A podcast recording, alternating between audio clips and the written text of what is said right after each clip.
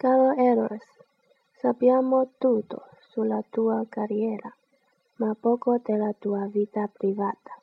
Per esempio, che cosa fai nel tempo libero? Um, purtroppo non ho molto tempo libero.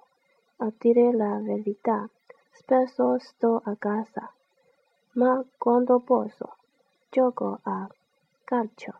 Come molti gioco ancora nella nazionale cantanti.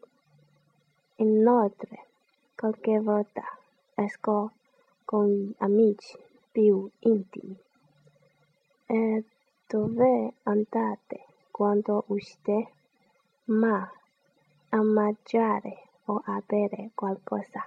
Quando, invece, non ho voglia di uscire, sono gli amici che vengono da me.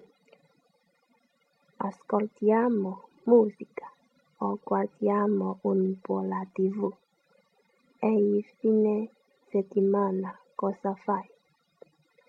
Come sai, io amo molto la natura e quando posso vado al lago di Como, dove ho una casa. Se viene qualche amico, facciamo delle gite o andiamo a pescare. Ma spesso sono in tournée all'estero.